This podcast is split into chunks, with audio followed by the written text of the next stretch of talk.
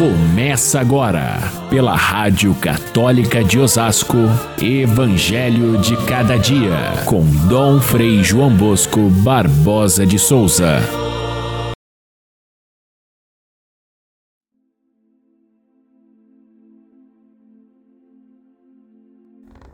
Não penseis que eu vim abolir a lei e os profetas. Eu não vim para abolir, mas para dar pleno cumprimento. Portanto, quem desobedecer a um só desses mandamentos, por menor que seja, será considerado menor no reino de Deus.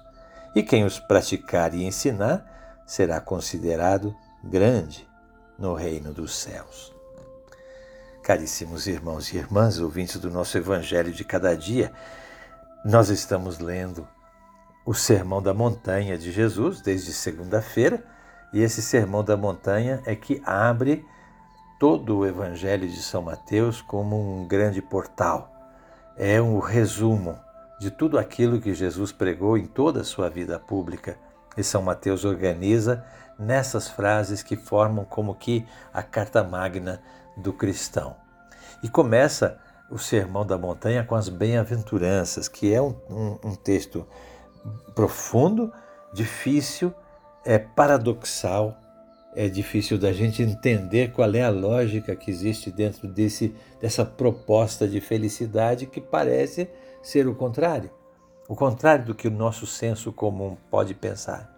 Mas é preciso entrar dentro delas para que a gente possa entender.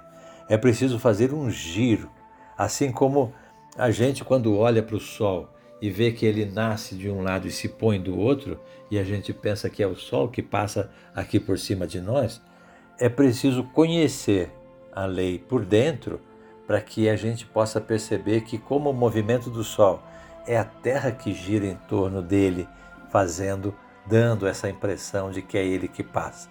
É esse giro que nós precisamos fazer para entender o sentido da pobreza, o sentido da misericórdia, o sentido da luta pela paz, o sentido de suportar até mesmo a perseguição por causa do Evangelho.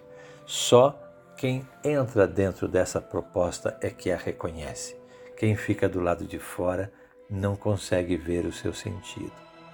Assim, Jesus provoca o pensamento dos seus discípulos para dar esse passo difícil, mas essencial, de buscar a perfeição. Depois, São Mateus vai debulhando cada uma dessas frases das bem-aventuranças e vai passando uma por uma para que a gente possa entender melhor a proposta de Jesus. Ele ontem falava sobre ah, o sal e a luz e também a cidade colocada sobre o monte, três pequenas parábolas para nos indicar a identidade do cristão, aquele que dá sabor à vida, aquele que consegue perceber o sentido das coisas, aquele que é capaz de iluminar a vida dos demais através da verdade do Evangelho. Aqui, Jesus entra hoje num outro assunto muito importante, principalmente para as primeiras comunidades, porque ele faz uma comparação entre a lei antiga, a lei de Moisés, e a nova lei do reino. É preciso que a gente lembre que os fariseus, os doutores da lei, os mestres da religião, eles foram transformando a lei num código tão rígido, numa, numa estrutura tão pesada que ninguém conseguia cumprir.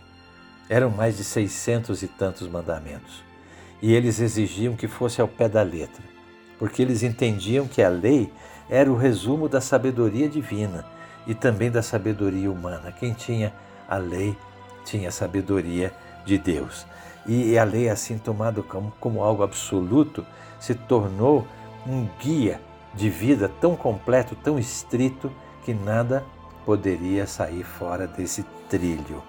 É como se eles dissessem: olha, cumprindo a lei, automaticamente você está salvo. Jesus não pensa assim. A salvação não vem do cumprimento da lei, mas vem da prática do amor.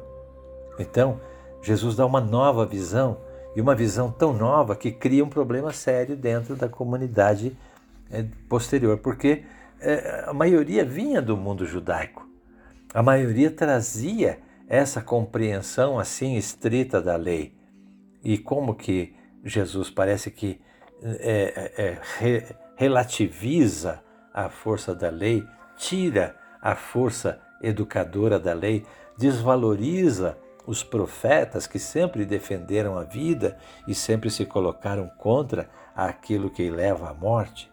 Como entender isso? Então, essa palavra que São Mateus é, coloca aqui de forma muito clara, Jesus dizendo: Eu não vim abolir a lei, a lei é boa, mas eu vim levá-la ao seu pleno cumprimento.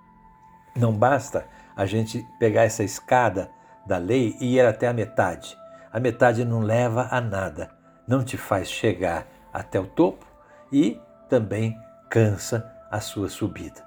Então é preciso ir além da lei, é preciso superar essa, essa rigidez da lei com a prática do amor. É essa a proposta de Jesus. Então, ele está fazendo aqui uma introdução para depois comparar a lei antiga e a nova, mostrando que a sua proposta não destrói a lei, que afinal de contas foi dada por Deus, seu Pai.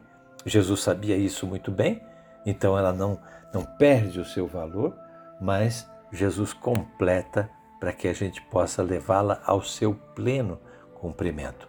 E ele vai dizer então: Ouvistes o que foi dito aos antigos, eu, porém, vos digo assim. São seis comparações que virão em seguida para que a gente possa entender qual é esse passo que Jesus pede de todos aqueles que são os seus seguidores. Porque se a gente fica na lei absoluta, só uns poucos é que se acham donos da lei, a maioria permanece excluída. Essa foi a realidade que Jesus encontrou no seu tempo. As pessoas até desistiam de cumprir a lei porque achavam que não tinham condições de fazer isso. E ele, Jesus, vai chamar todos eles. Vai chamar aqueles que eram considerados pecadores. Vai chamar aqueles que se sentiam fora do amor de Deus e vai dizer-lhes: Deus ama de modo especial aqueles que são os menores, os que são excluídos, os últimos. E então eles se aproximavam em grande número de Jesus. E isso causava entre os fariseus e os doutores da lei um bocado de ciúme. E isso foi criando, foi acirrando os ânimos entre aqueles que eram defensores estritos de uma lei dura e inflexível e aqueles que aprenderam com Jesus que a lei é feita para amparar o ser humano e não o ser humano para ser um escravo cumpridor de leis.